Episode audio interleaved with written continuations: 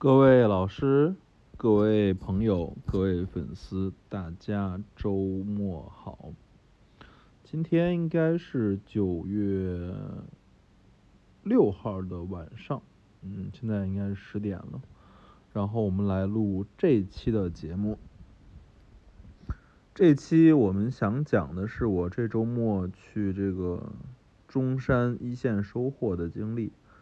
然后也算一个游记吧，游记式的这个分享。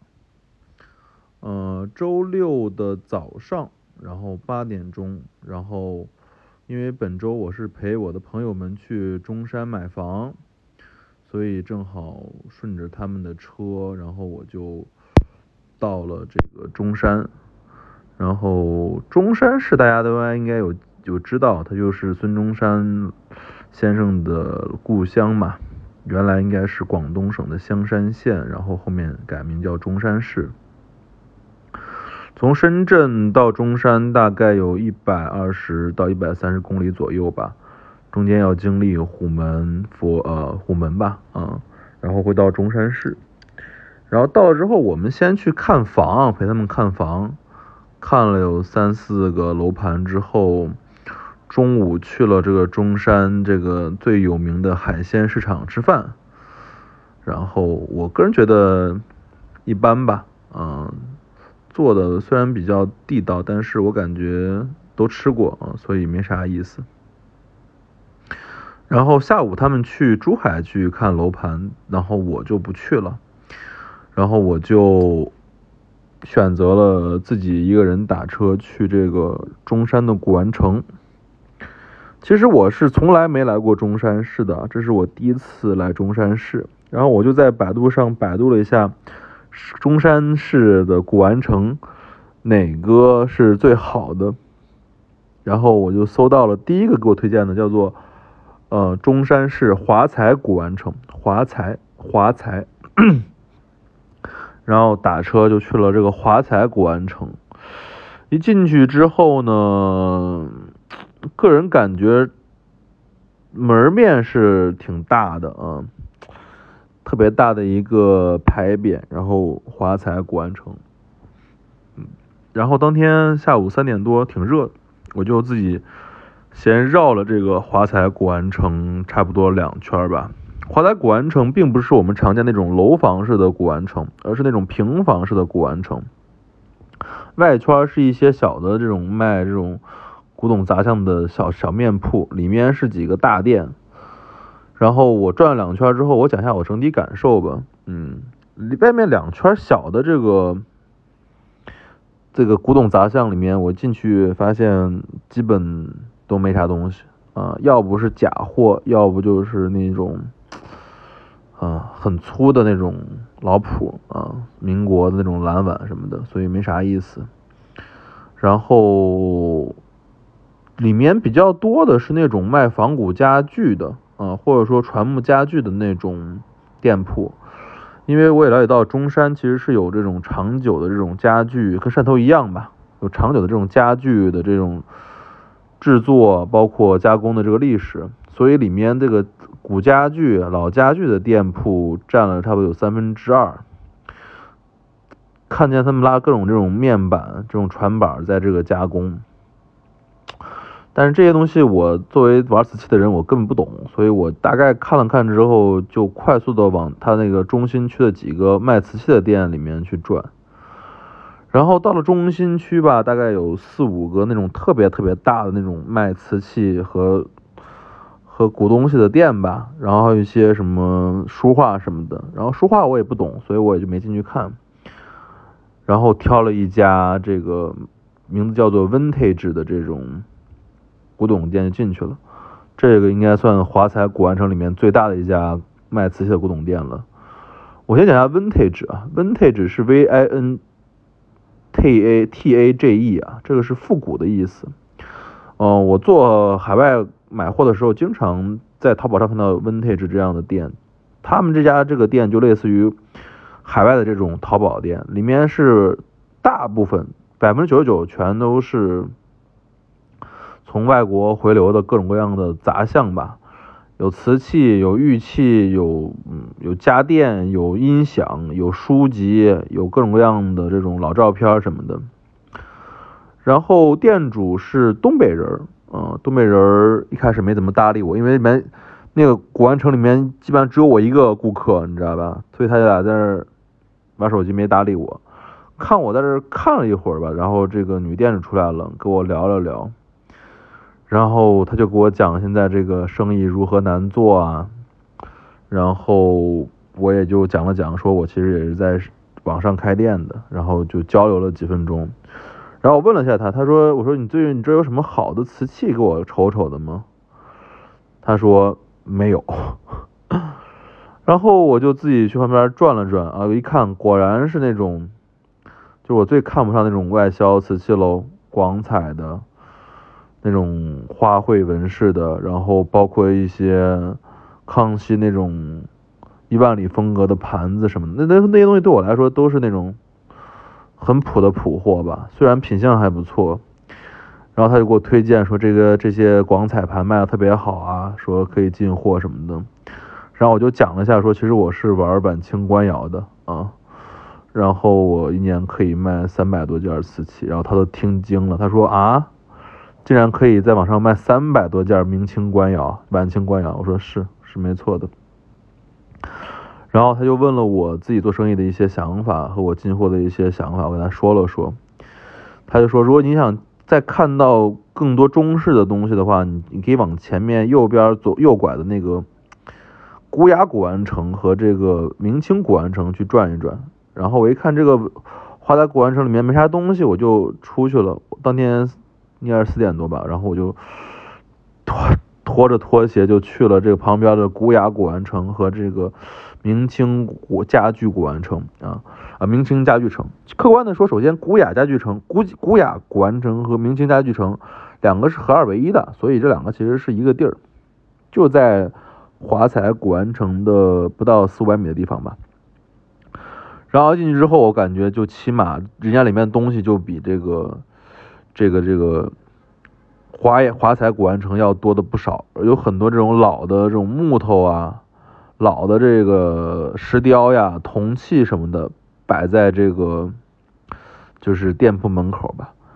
然后这个明清古玩城或者就叫做华彩古玩城，以后我们就就就统一没名称古玩城吧。然后它是由三条街组成的，然后三条街里面三条街里面就是有大概有。我看了看，大概有差不多一百五十家的两百家店铺吧，然后我就转了大概有两圈儿啊，两圈儿。这里面情况跟华大馆城比较像的是，在于里面也都没有什么特别多的瓷器啊，都是老船木家具、仿古家具、仿古瓷器，主要是为了给客户做定制家居用的这种的古玩城啊。但是在里面，我确实。发现了两家还不错的呃卖卖老东西的店啊，我重点讲下这两个店。第一个是在这个转了一圈之后，在这个外侧街道的前面吧，有一家女士开的古玩店啊。有进去之后发现这里面起码东西啊不是那种老朴粗的东西，比较细分。然后我进去就问了，我说有没有好的瓷器？他说我这也不进瓷器，因为瓷器这个市场真真假假，他经常吃药。哦，我说那行吧。然后我说那你有没有好的木座啊？因为我这个人卖瓷器也卖座呀，对吧？因为有时候客户买了瓷器之后，想要一个好的座。他说座倒是有几个。然后他这个我，然后我就往前走，我就进店了之后往里面走。店里面卖的百分之九十九都是木器喽。瓷器在柜子里面，我里面看了，基本上全是假的啊，没什么的，就看到一件真的，还是那种老朴的粉彩海棠碗，没啥意思。然后我就说我要买好的这种木座，然后我就走到他这个柜台最里面了，打开它里面这个柜子。其实对于木木座这东西，我一般来说是不专门买的，因为我在海外买的时候有那种一盘拍卖，有那种二三百美元买了四五十个木座这种事儿。但是我最近因为消耗量比较大，所以有点缺木座。它里面大概有十几个木座吧，我打眼看了一下，基本上全都是创汇之后的，啊，但是也不是现在的，都是手工做的，估计是八九十年代做的吧。里面有一个清中期的黄杨木雕的渔翁，啊，雕的还不错，我觉得，嗯，要三千元，我没买，因为木雕这不是我主项，我我觉得不好卖，我就要了看他的木座。拿第一个木座是小叶紫檀的木座，做的不错，工也老，然后他说是老料新做的，应该是八十年代做的，要价六千八，我一听傻了，我说我的妈呀，我说现在这清代的真正的木座小叶紫檀也就卖个一万块钱吧，你这个八十年代卖六千八，我有点接受不了。从他店里面我就挑了有四个木座，鸡翅木的、大红酸枝的、花梨木的，然后。买了四个木座，总共花了我九百八十块钱，嗯，都是那种八十年代的木座吧。然后我正好以后不是卖瓷器的时候可以给客户送嘛，嗯。然后这个买完之后谈好价格了，就坐下来喝了几杯茶。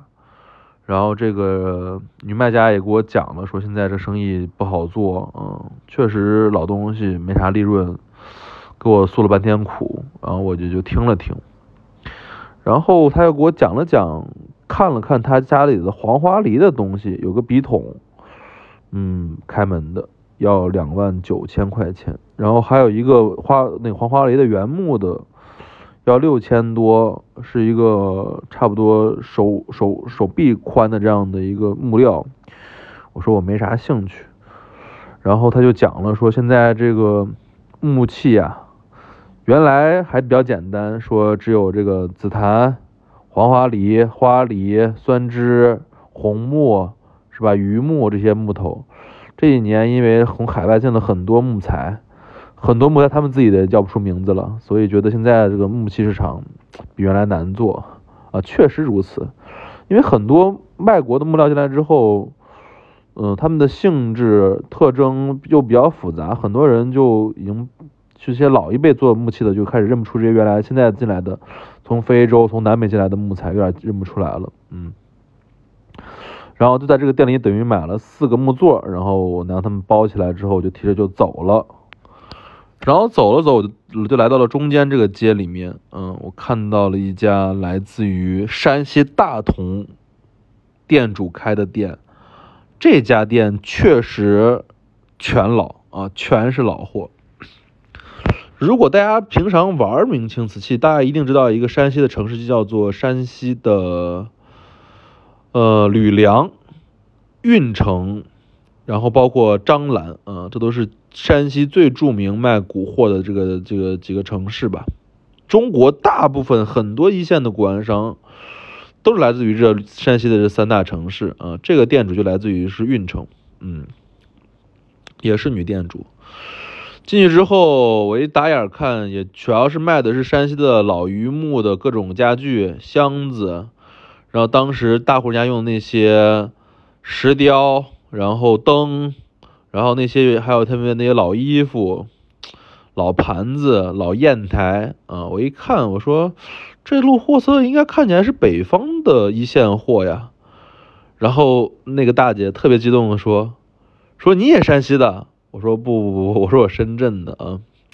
他就给我讲他的故事，他就是她和她老公九六年就在山西做这个一线的跑货生意，然后就可能在零四年零五年的时候来到广州这边，他主要做的就是这种把山西的这些老家具、老石雕卖到广州这边给人家会所、别墅的时候用啊。他说当时。零八零九一零年卖的好的时候，一年能卖几百万的这些东西，现在这几年生意就慢慢下滑了啊，我也能理解啊，这生产这个现在这个古董市场不是那么景气，大家都是知道的。在他店里面，我翻了他那些所有的瓷器吧，都是老的，没错。最后挑了一个 一个清中期吧，方奎龙盘啊，这个含方奎龙还是很有。很典型的吧，然后问多少钱，四冲两颗，他说给你四百，我我心里想，我根本不会买这种货的。我买这个货为什么呢？是因为我一个朋友刚玩瓷器，他想要一个，他给我说过他想买个这样的盘子，我说那就一百块钱呗，我说给你给朋友买个盘子，他说不行不行不行，他打电话给她老公，然后最后说最低最低二百四十块钱，然后我就买了，买了之后她报纸包起来，我说那就聊聊天呗，喝喝茶聊聊天。然后从这个女店主这儿，我倒听了几个好玩的故事啊，给大家讲讲。这个女店主给我讲说，当时九六年刚刚开始在山西收货的时候，黄花梨木的笔筒，他们收的是拿皮带麻皮就蛇皮袋装，能装一车运到广州来卖。我听完之后内心在滴血，因为现在大家知道，就是黄花梨呀，就不说清代黄花梨，就是明代黄花梨。的价格是天价啊！一个马扎卖八十万，一个木板卖一百五十万。如果真的是明代黄花梨的笔筒的话，我觉得现在市场价二十万是有的。如果带铭文或者带雕的话啊，他说他当时在山西收货，拿蛇皮袋装，装满一卡车运到广州来卖，一个卖六百、八百、一千、两千万啊！听得我内心在滴血。我说我的妈呀！我说嫂子您这个。真是那时候货真多呀！他说是啊，他现在根本是一件黄花梨的笔筒都收不到了。然后他又给我讲第二个故事。我看他店里面不是有个石狮子吗？我说，哎姐，那你买过最好东西是什么？他说我卖过一个五十万的石狮子。我说还有五十万石子，我听都听愣了。他讲当时他在山西收货的时候，收到一个望天吼一样的这个石狮子，嗯，当时也是广州客户要了。他可能是四万不到吧，在山西收的，在广州这边卖了五十万。哎呀，我就觉得那个时代真的是非常美好啊！九六年的时候，大家对于古董、古玩都很不清晰的时候，她和她老公两个人就开始收这个一线的古董啊，收到了不少的好货。太监国外一直在感叹说：“哎呀，说现在这个真品货难收，市场又不好。”他都准备再干一年，如果不行，就把这个在这个华清古玩城、明清古玩城的这个店退掉了。他说一个月一万多块钱租金呢，三个仓库还是不划算，挣不到钱。所以我今天通过在这个中山的这个几个古玩城的这个游历吧，我自己有几个感触给大家分享。第一就是现在市场很差，我觉得尤其。嗯，我今天去看所有古玩城里面的真正买东西的人，就是我这么一个活人，其他都是店主啊，生产很差，这个跟我在上头看的差不多。第二个就是我觉得一线货源真的很稀缺，你看这些人拿到的货很多都没有，都都是没有一线的货源，全都是原来的存货啊，或者说一些假货。第三就是很感慨当年的美好啊，如果我在想，如果我生活在九六年。我现在得得挣几个亿了吧？因为那时候光绪官窑几块钱一个，黄花龙笔筒几十块钱一个，现在这都是几万、十几万、几十万的东西，所以有时候感慨时代，感慨时代，好吧？物见开门不解释，纯天堂藏词。